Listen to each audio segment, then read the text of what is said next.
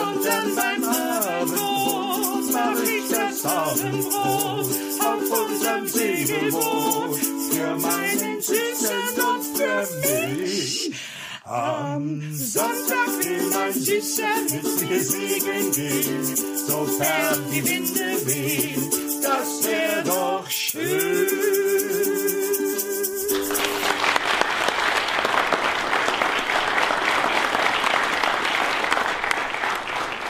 Und das war für mich eines der, der größten Gänsehauterlebnisse, die ich, die ich in der Zeit bisher hatte. Das war wunderschön. Herzlich willkommen zurück, liebe HörerInnen. Schön, dass ihr wieder eingeschaltet habt zu unserem Podcast Diagnose Humorbedarf. Wir sind die Klinik Clowns Hamburg, ein spendenfinanzierter Verein aus der schönsten Stadt der Welt. Und wir bringen das Lachen dahin, wo die Menschen es am nötigsten haben. In unserem Verein sind wir insgesamt 19 aktive Clowns aber es gibt noch sehr viel mehr Klinik-Clowns. In Hamburg, in Deutschland und der ganzen Welt. Die schöne Musik heute kommt von Dora Flora, Arthur Apfelmus, Luise und Petersilie. Hallo ihr Lieben. Hallo. Hallo. In diesem Podcast möchten wir euch über unseren Verein und die Arbeit in den Einrichtungen berichten. Und dafür haben wir in jeder Folge einen anderen Gast. Und damit herzlich willkommen zu Diagnose Humorbedarf. Ein Podcast der Klinik Clowns Hamburg. Und diese zweite Folge trägt den Titel Berufsspagat. Wie wir auf diesen Titel kommen, erfahrt ihr gleich. Aber bevor ich unseren heutigen Gast begrüße, möchte ich noch eine Sache aus der ersten Folge korrigieren. Und zwar wurde ich von meinen KollegInnen netterweise darauf hingewiesen, dass ich mich als Pepe vorgestellt habe. Pepe heißt nämlich mein Clown. Aber da ich hier als Privatperson spreche, sollt ihr meinen richtigen Namen auch erfahren. Ich heiße Yannick und freue mich ganz besonders, unseren heutigen Gast begrüßen zu dürfen. Als Clown heißt der Paule. Heute ist er privat hier. Herzlich willkommen, Olli Zinn. Ja, hallo. Schön hier zu sein. Ich freue mich. Ja, schön, dass du dir die Zeit nimmst. Olli, sag doch mal. Diese Folge heißt Berufsspagat. Und zwar haben wir die Folge so genannt, weil du hauptberuflich Spagatkünstler bist. Stimmt das? ja, genau. Ja, eigentlich ist der, Sp der Spagatkünstler ist zwischen den Berufen, um den Spagat hinzukriegen. Also, also ich bin im Hauptberuf, das, das ist ein sehr spezieller Job, das nennt sich Risikokontroller für Immobilienfonds. Und ganz ursprünglich, ich bin, bin da hingekommen über eine Bankausbildung. Ich habe ganz ursprünglich meine Bankausbildung gemacht und habe danach äh, BWL studiert und äh, ja, bin dann in diesen Immobilienbereich gekommen und mittlerweile schon seit sage und schreibe zwölf Jahren in, in dem Job jetzt. Wow. Okay, und das heißt, du ähm, machst so was ganz anderes, was so mit, mit der Klinik-Clownerie so gar nichts zu tun hat. ähm, wie bist du darauf gekommen, Klinik-Clown zu werden? Ähm, das ist eine Geschichte, die relativ lange schon zurückliegt und da stand auch gar nicht mal so der Klinik-Clown im, im Fokus. Das ist vor, gut, wenn ich jetzt zwölf Jahre in diesem Job schon bin, muss das so 14, 15 Jahre her sein, dass ich in meinem alten Job, der ähnlich gelagert war wie dieser hier auch, auch im Immobilienbereich, ähm, ähm, bei einer großen Baufirma, da auch fürs Risiko mitverantwortlich, ähm, dass ich da irgendwo an einem Punkt war nach einigen Jahren in dem Job, ähm, dass mir der Sinn da drin einfach fehlte. Also dass ich da tatsächlich gesessen habe und gesagt, okay, was kann es denn jetzt noch sein? Ähm, und wo gibt es Möglichkeiten, ähm, ja, meiner, ja, mein, mein, meinem Sinn tatsächlich auch zu begegnen? Und was ich dann damals gemacht habe, ist, nachdem ich äh, äh da so ein bisschen, bisschen recherchiert und gesucht habe, habe ich ein Coaching angefangen. Und ähm, ja, meine Coacherin hat mir, hat mich nicht auf den Clown gebracht, aber was sie tatsächlich geschafft, doch eigentlich indirekt hat sie schon, aber sie hat äh, geschafft, dass ich äh, mich ausprobiere und Dinge ausprobiere. Und äh, weil dieses Sinnthema bei mir ganz präsent war und ganz im Vordergrund stand, ähm, äh, kam in vielen Gesprächen dann auch dabei raus, dass äh, ich einfach mal ausprobiert habe, auch in so einer Behinderten-WG äh, mitzuarbeiten als äh, Ehrenamtlicher. Also ich komme ja aus Bielefeld und da gibt es die von Bodelschwingschen Anstalten.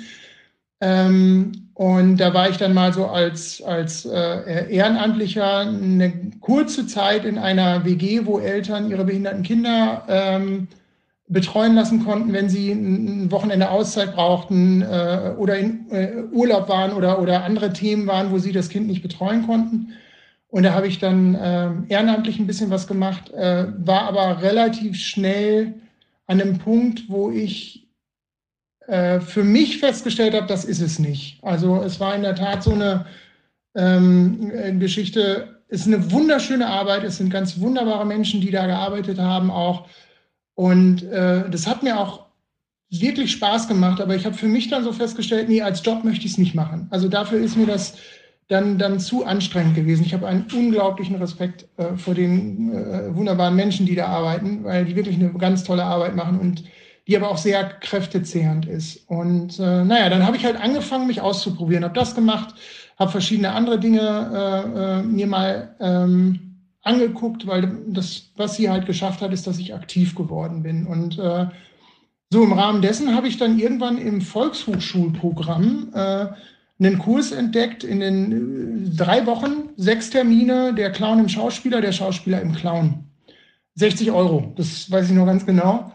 Und habe äh, gedacht, okay, komm, das, das machst du jetzt einfach mal. Warum, warum nicht? Ich hatte mit Clown, Clownerie vorher nie was zu tun, mit Zirkus nichts zu tun. Ich komme aus einer klassischen Handwerkerfamilie, also ähm, da waren überhaupt keine Berührungspunkte. Und dann dachte ich mir, okay, du probierst es aus und entweder ist der erste Abend doof dann hast du 60 Euro äh, verloren ähm, oder äh, du hast da Spaß dran. So, und dann bin ich dahin und dann war es tatsächlich so, dass ich nach einer halben Stunde in Flammen stand. Also es war, war unglaublich nach den ersten Übungen.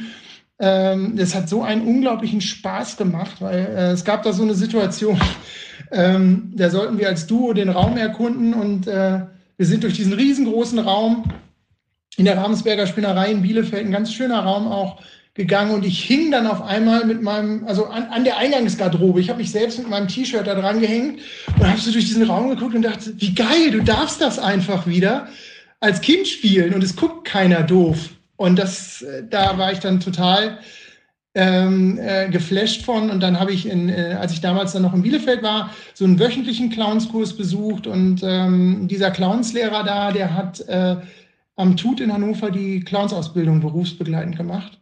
Und ähm, äh, da habe ich immer gedacht, naja, das ist für dich total unrealistisch. Und dann bin ich äh, ja, irgendwann nach Hamburg gekommen und habe in Hamburg dann auch erst einen Clown gesucht, mit dem ich arbeiten kann, habe aber niemanden gefunden und habe mit Impro-Theater angefangen.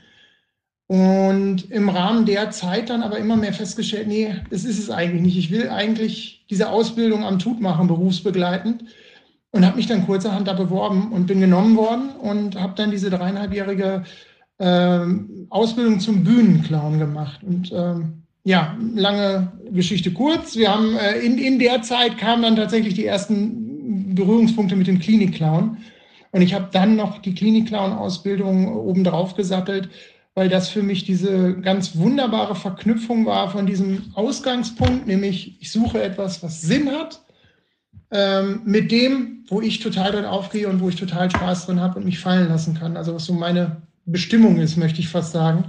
Und für das ich unfassbar dankbar bin, das gefunden zu haben in meinem Leben. Das ist ein ganz großes äh, Geschenk. Und äh, ja, seit äh, jetzt fast zwei oder drei Jahren bei den Hamburger Klinik Clowns und äh, ganz selig dabei sein zu dürfen. Oh, wie schön. Ja, toll. Ja, wir beide haben ja noch nie, doch, wir haben einmal zusammengespielt, aber das war nur im Rahmen von diesem äh, ZDF-Bericht, die über dich genau über genau. dieses Thema Berufsspagat berichtet haben. Sonst sind wir noch nicht in die Freude gekommen, in den Genuss gekommen. Aber ich freue mich sehr drauf, mit dir äh, auch irgendwann, wenn die Zeiten es dann wieder zulassen, mal wieder mit dir zu spielen. Ich hoffe ganz bald. Du bist auch sehr aktiv, was ähm, jetzt neben deiner, also nach deiner berufsbegleitenden Ausbildung bist du ja ist zumindest mein Gefühl sehr aktiv, immer mit Workshops und ähm, mhm. Weiterbildung. Und ich meine sogar, du hast so eine Art Clowns-Guru. Ist das richtig? Magst du dazu was sagen oder, oder stimmt das gar nicht? Gu Gu über Gurus redet man nicht. Nein. Okay. Nein, also äh, ich nenne ihn Clowns Papa. Okay. mein, mein Clowns Daddy sozusagen. Ähm, äh, ich habe neben der oder während der Zeit auch noch an der Hannover am Tut ähm, das ganz große Glück gehabt, in, in Kanada auf einer Clownsfarm äh, eine Theaterausbildung äh, zum Pochinko-Clown zu machen. Also äh, John Turner hat da eine Clownsfarm in Kanada. Das ist wirklich eine Clownsfarm, die werden da nicht angebaut, aber die werden da schon unterrichtet. Ja, ich wollte gerade sagen. angebaut und geerntete Clowns äh, in Kanada. Yeah. ähm, nee, der, das ist, äh, John Turner ist, äh, das ist mein Clownspapa, der mit ähm, äh, Mike zusammen Momp and Smooth, ein kanadisches Clowns-Duo mal war oder immer noch ist. Mhm. Äh, die waren in den 90ern, 2000er ziemlich bekannt in Kanada auch.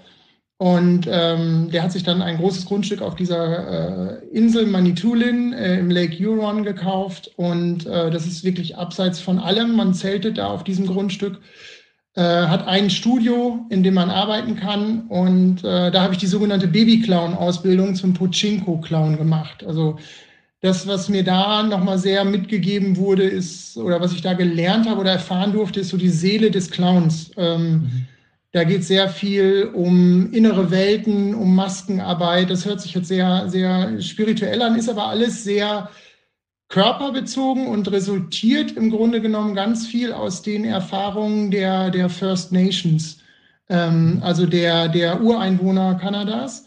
Mhm. Ähm, da sind ganz viele Dinge äh, übernommen in dieser Ausbildung. Und ähm, ja, das ist für mich so das, das Herz und die Seele meines Clowns, äh, die ich da entdecken durfte gerade auch, äh, wenn du in dieser Umwelt bist, äh, wo, wo nichts ist, du bist in der kanadischen Wildnis und äh, mit, äh, weiß ich, 15, 16 anderen Menschen da, die alle äh, gleich verrückt sind wie du und ähm, zeltest dann da und hast tatsächlich das Wasser nur aus einem Schlauch und das war's dann und äh, also die Küche unter freiem Himmel mitten im Wald. Wunder, wunderschön und ein, ein, ein ganz äh, toller Ort und äh, ja, John ist einer, äh, zu dem ich eine ganz enge, enge Verbindung habe. Wir sind auch eng befreundet mittlerweile. Und ähm, die hat mir ganz viele auch mitgegeben. Und äh, mittlerweile auch äh, tatsächlich bin ich so weit, dass ich selbst auch Workshops gebe. Ähm, ähm, auch am Tut in Hannover demnächst auch wieder. Ähm, mhm. äh, sodass äh, äh, ja da eigentlich dieses was ich da erfahren habe, so, das hört sich jetzt so an, als wenn ich wer weiß, wie alt wäre, aber ähm, ich würde das gerne weitergeben, weil das für mich mhm. so ein großes Geschenk war, was ich vorhin auch meinte, mhm. dass äh, äh, ich andere daran auch gerne teilhaben lassen möchte, was für wunderbare Welten da entstehen können, ähm, wenn man es einfach mal zulässt, wenn man dieses Kind in sich nicht ähm, zensiert, wie wir es ja häufig tun im Alltag mit den äh, mit Was ja auch von Verstand. uns gefordert ist, ne? Viel. Das wird ja oft verlangt genau. auch. Ja. Genau, wobei, ähm, ja, es wird verlangt, aber ich stelle gerade im beruflichen Umfeld auch immer wieder, also in, dem, in meinem Bürojob immer wieder fest, äh, wie dankbar äh, in vielen Situationen äh, es aufgenommen wird, wenn man diese Maske mal fallen lässt. Weil was ich für mich festgestellt habe, ist, wenn du Masken fallen lässt, bist du eigentlich, man hat immer so den Impuls, dann bin ich ja verwundbar. Was ich festgestellt habe, ist eigentlich genau das Gegenteil. Je mehr du eine Maske fallen lässt, je authentischer du da bist, umso weniger verwundbar bist du. Weil mhm. zum einen habe ich selten festgestellt, dass einer dann tatsächlich noch verletzt, weil er merkt, okay, das ist jetzt tatsächlich derjenige, der da steht, in meiner Person jetzt. Ähm, und selbst wenn jemand ankommt, ist es egal, weil es kann an, die, an deiner Authentizität abprallen, im Grunde genommen. Mhm. Und ähm, ich erinnere im Job einige Situationen. Wir hatten mal ähm, ähm, ein, ein sehr, sehr äh, wichtiges Meeting äh, bei uns mit, äh, mit, mit äh, der Aufsichtsbehörde auch. Also es war ganz hoch aufgehängt und äh, ich war ein bisschen spät und bin dann da rein. Und äh, die Vorstellungsrunde lief gerade und ähm, ähm, ich kam dann dazu und meinte, damit Sie jetzt auch wissen, wer hier zu spät gekommen ist, ich wollte mich noch gerade vorstellen und war so schnell und so hektisch, dass ich mich total verhaspelt habe und gesagt habe, ich nicht gesagt habe, ich bin Mitarbeiter in der Gruppe Risikocontrolling, sondern gesagt habe, ich bin Mitarbeiterin der Gruppe Risikocontrolling. Mhm. Was in der Runde erstmal gar nicht so aufgefallen ist, aber ich fand das so witzig, dass ich das einfach aufgenommen habe und meine Chefin angeguckt habe und gesagt habe, komisch, das ist mir neulich schon mal passiert. ähm, es folgte ein großes Lachen im Raum und was ich da festgestellt habe, das ist das, was ich gerade meinte. Wenn du Masken fallen lässt, sind viele dankbar dafür. Dieses gemeinsame Lachen, das hat ganz viel Energie freigesetzt in diesem Raum, die vorher als Anspannung da war.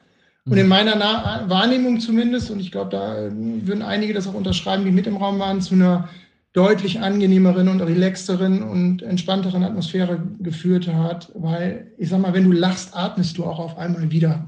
ist, die, mhm.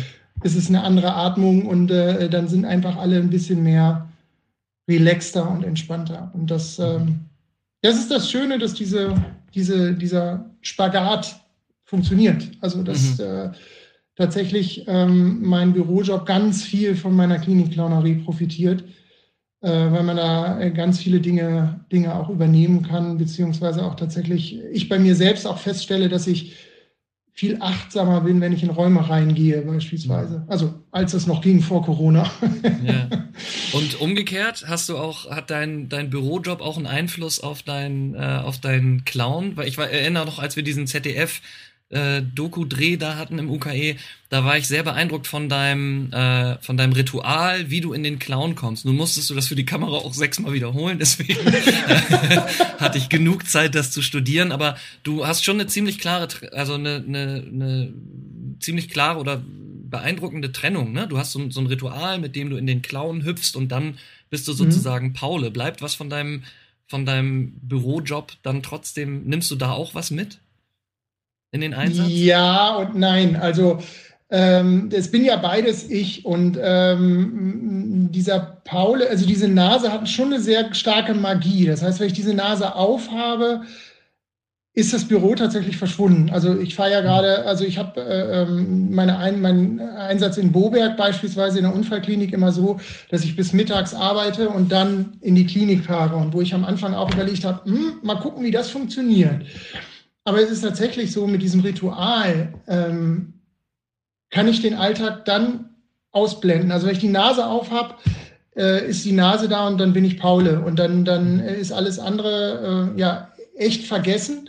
Ähm, die Verbindung, die tatsächlich da ist, ist, glaube ich, schon eine gewisse Strukturiertheit, die mich, äh, äh, die ich im Job habe. Also es ist ja ein sehr stark strukturierter, analytischer Job, in dem ich da bin. Ähm, deshalb Paule manchmal auch. Also, äh, dass er dann schon darauf achtet, äh, dass wir, dass wir äh, die Stationen dann auch in der Reihenfolge abgehen oder, oder solche mhm. Geschichten. Das ist äh, nicht nerdig, aber auch nicht so, nicht so im Vordergrund. Aber ich merke manchmal schon diesen, diesen Aspekt der, des Strukturiertseins im, im Clown-Sein auch. Mhm. Das ist ganz spannend. Sehr schön. Ja, toll. Du bist für den Verein ähm, sehr aktiv auch in der in der Öffentlichkeitsarbeit, sag ich mal. Also du bist nicht nur, du bist einmal bist du im Social Media Team und du mhm. äh, hältst aber auch Vorträge. Ihr habt jetzt im, wann war es im November, glaube ich, äh, November 20 die Spendengala mit den Impulspiloten über den äh, Dachverband der Clowns in Medizin und Pflege äh, organisiert. Da warst du federführend mit dran beteiligt. Ähm, magst du was aus dieser aus deinen Vorträgen berichten, wie, wie läuft das mit der, mit der Spendenakquise? Wie läuft das mit, mhm. der, mit, der, mit der Spendenbereitschaft? Wie ist das? Wie finanziert sich der Verein? Mhm. Vielleicht erst zu den Vorträgen. Bei den Vorträgen ist es in der Tat sehr spannend, ähm, ähm, dass man eigentlich zu fast jedem Thema eine Analogie findet. Also ich bin gerade vor kurzem auch angesprochen worden von einer, einer lieben Kollegin, die eine äh, Veranstaltung verantwortet hat aus einem Verband, also mit ganz vielen Leuten aus der deutschen Finanzbranche, wo es darum ging, Olli, da geht es um Standards. Ne? Kannst du das irgendwie auflockern als Clown? Das war auch eine Online-Veranstaltung. Mhm. Sondern haben wir uns mal ein bisschen länger unterhalten und ich habe dann unterm Strich eine, eine, einen Vortrag gehalten, eine Rede gehalten von zehn Minuten, Viertelstunde zum Thema Clownerie und Standard. Also wenn wir in die Kliniken gehen, sind wir ja ganz vielen Standards unterworfen, Hygienestandards an alleroberster Stelle, die wir ja nun mittlerweile alle kennen durch das Maskentragen, unter anderem natürlich, das ist nur ein Aspekt. Aber diese, dieses im Vortrag mal darzustellen, wie gehen wir mit diesen Standards um? Mhm. Also natürlich bewegen wir uns in sie, wir sind da ja auch geschult und ausgebildet drin und wir, sonst, wir, wir müssen uns einfach an diese Standards halten. Dennoch hat jeder Standard auch eine, eine Interpretationsfähigkeit. Also ich, wenn ich eine Maske aufsetze, kann ich mir die Maske aufsetzen oder ich male mir da noch einen Mund drauf und eine rote Nase drauf. Also solche, solche Themen jetzt mal als ein Beispiel, wo mhm. ich sagen kann, da kann man auch spielerisch mit umgehen, in, im Rahmen der gesetzten Leitplanken. Ähm, dann kurz zu der, der, der Spendengala, das kam von meinem lieben Freund Ralf, von den Impulspiloten, der da an uns herangetreten ist und gesagt hat, ähm, ähm, ihr macht da so tolle Arbeit. Ähm, ich möchte euch damit unterstützen oder wir möchten euch als Impulspiloten damit unterstützen. Und da haben wir dann damals äh, äh nach dem ersten Brainstorming mit viel, viel Arbeit vorneweg da ähm, äh, diese, diese Spendengala organisiert. Anfang November war das in Berlin. Und ähm, weil wir finanzieren uns halt ausschließlich über Spenden als Verein. Mhm. Und ähm, vor allen Dingen auch als lokaler Verein. Also äh, wir haben ganz viele Spender auch aus dem, aus dem Hamburger Umfeld, äh, natürlich Patienten etc., ähm, äh, ehemalige Patienten, die uns äh, spenden, Angehörige, äh, viele auch, die über Jahre hinweg uns spenden, weil sie unsere Arbeit so wertschätzen und auch unseren regionalen Bezug so, so, so wertschätzen, dass sie wissen, ich als Hamburgerin, Hamburger, ich spende lokal und weiß, das kommt dann hier in die Einrichtung, in den Einrichtungen ähm, entsprechend auch, auch äh, an.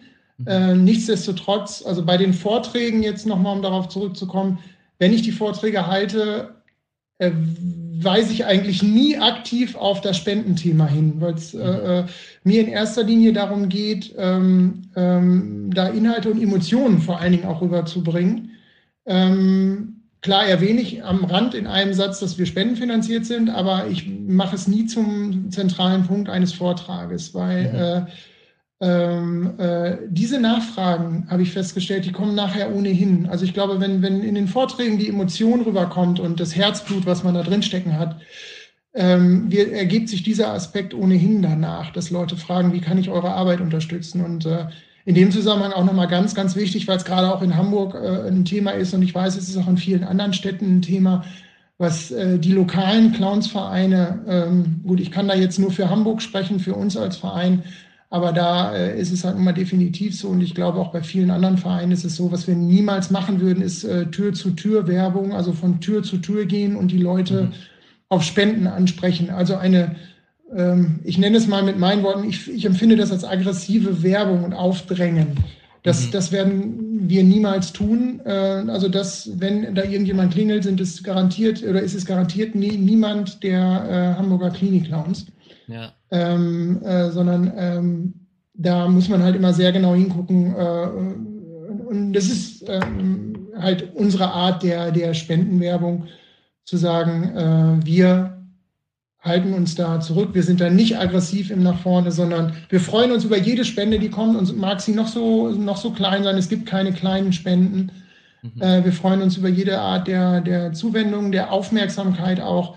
Aber was wir nie machen würden, ist gerade in jetzigen Corona-Zeiten aktiv von Tür zu Tür gehen und äh, oder uns in Fußgängerzonen stellen mhm. und aktiv da werben. Also das tun wir nicht. Also wir machen und das, das zum, zum, zum Lokalbezug, was du eben meintest, das ist ja genau der fälschliche Eindruck wird ja vermittelt, ne? Wenn man wenn man genau. jetzt hier in Hamburg jemand an meiner Haustür klingelt und sagt, unterstützt mal die Klinik-Clowns, gehe ich natürlich davon aus, dass, die, dass ich die Klinik-Clowns genau. hier in den Krankenhäusern unterstütze und letzten Endes fließt das dann in eine andere Stadt. Ähm, genau, ja, schöner genau, Hinweis. Genau. Vielen Dank. Genau. Und ähm, wenn du jetzt sagst, Emotionen äh, transportieren im, im äh, Vortrag äh, und die, die Kraft der Arbeit zu verbildlichen, ähm, hast du eine, eine Lieblingsgeschichte? Was, was kann ein Klinikclown oder eine Begegnung von, mit einem Bewohner oder Patienten, ähm, wo ein Klinikclown, ja, eine Begegnung, die die Arbeit des Klinikclowns gut beschreibt?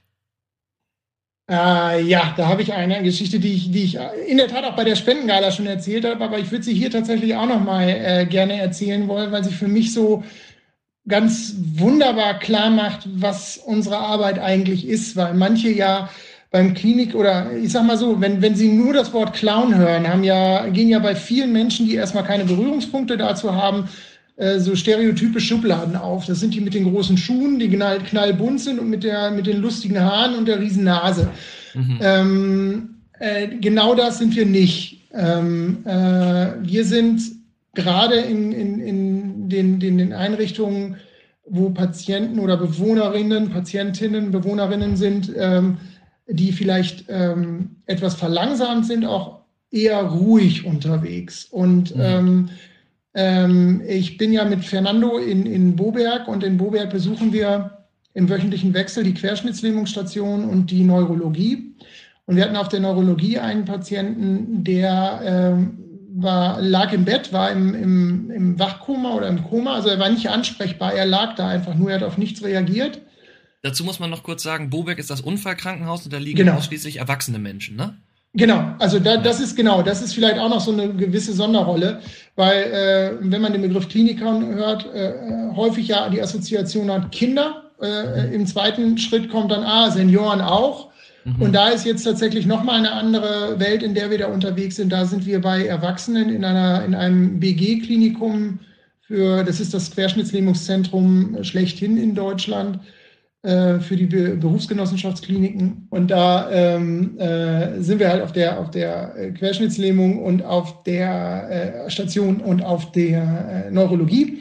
Mhm. Und äh, in diesem Patientenzimmer lag nur dieser Patient äh, nicht ansprechbar und es war nichts weiter im Zimmer. Er lag da auch alleine. Das heißt, wir hatten auch überhaupt keine Informationen vorher über ihn, sondern da lag einfach nur jemand und äh, es stand ein Foto auf dem Beistelltisch. Und auf diesem Foto war zu sehen, war er zu sehen mit äh, vermutlich seiner Frau auf einem Tandem. Mhm. Und das war's. Mehr war also nicht. Und wie wir Clowns halt dann so sind, wir, was ich ja vorhin schon meinte, es ist eine hohe Achtsamkeit da und wir gucken dann auch immer, was können wir aufgreifen. Und äh, da der äh, Patient halt nicht in der Lage war zu interagieren, ähm, standen wir jeweils auf den beiden Seiten des Bettes, rechts und links von ihm, und haben uns über ihn hinweg ähm, eine Geschichte über das Fahrradfahren in Hamburg am Deich erzählt. Also wie schön das ist, im Frühling da am Deich lang zu fahren, wenn äh, äh, dieses frische Grün gerade da ist, wenn der Wind weht, man hört ein Horn von einem, von einem Tanker gerade, der die Elbe runterfährt in aller Seelenruhe und man picknickt und die Bäume rauschen im Wind. Also so eine richtig schön emotionale Geschichte, immer abwechselnd haben wir uns die gegenseitig erzählt und haben das so fünf bis zehn Minuten gemacht. Mhm. Und dann bewegte sich auf einmal das eine Bein von dem Patienten in einer Fahrradfahrbewegung. Der hat angefangen, diese Fahrradfahrbewegung nachzumachen. Und das geht mir bis heute so zu Herzen. Das war so was Wunderschönes, dieses, diese Rückmeldung zu bekommen, dass ähm, also was, was das kann, wenn man, wenn man sich zuwendet und äh, die Ruhe hat und nicht mhm. drüber ist und nicht so Ronald McDonald-mäßig unterwegs ist, sondern wirklich in einer Seelenruhe auch mal aushält, so, jetzt ist hier nichts, was mache ich denn dann? Und dann nachspürt und feststellt, ah, da steht ja ein Bild. Also fangen mhm. wir an, eine Geschichte zu erzählen. Mhm. Und das war für mich eines der, der größten Gänsehauterlebnisse, die ich, die ich in der Zeit bisher hatte. Das war wunderschön. Wie schön. Super, vielen Dank, Olli. Gerne. Ähm, jetzt, bevor wir zum Ende kommen, weil wir müssen ein bisschen aufs Zeiteisen gucken, ähm, äh, eine Frage noch. Wir haben ja so wunderbare Musikanten hier. Ähm, hast du ein Lieblingslied oder hast du einen, ich nenne das immer Ohrwurmkiller, weil ich ganz oft, ich bin sehr anfällig für Ohrwürmer und bin immer froh um Lieder, die meine Ohrwürmer, die ich loswerden will, vertreiben. Dann hat man einen anderen Ohrwurm. Hast du einen Lieblingsohrwurm? Also ich habe äh, ich habe viele, aber äh, ich habe einen aktuellen, ein, ein, ein, äh, eigentlich was gar nicht so, das ist gar nicht so wirklich meine Musik, aber ich habe heute Morgen ein Video gesehen, äh, wo jemand zu Rasputin getanzt hat. Und mhm. ähm, das fand, also das habe ich den ganzen Tag im Ohr und das äh, hat mich heute sehr beschwingt durch den Tag gebracht. Wir fragen mal, ich glaube, Luise, Luise und Petersilie müssten das hinkriegen. Könnt ihr ich das? bin gespannt.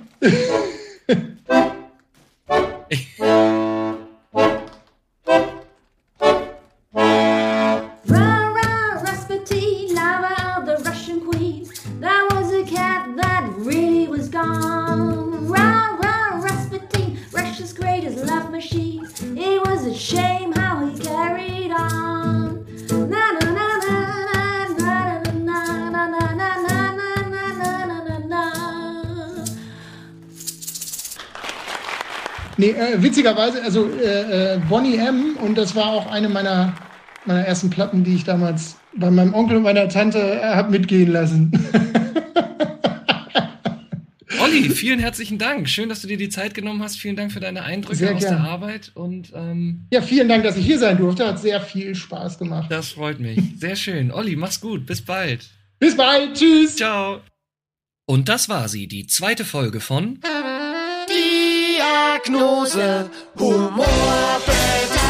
Ein Podcast der Klinik Clowns Hamburg.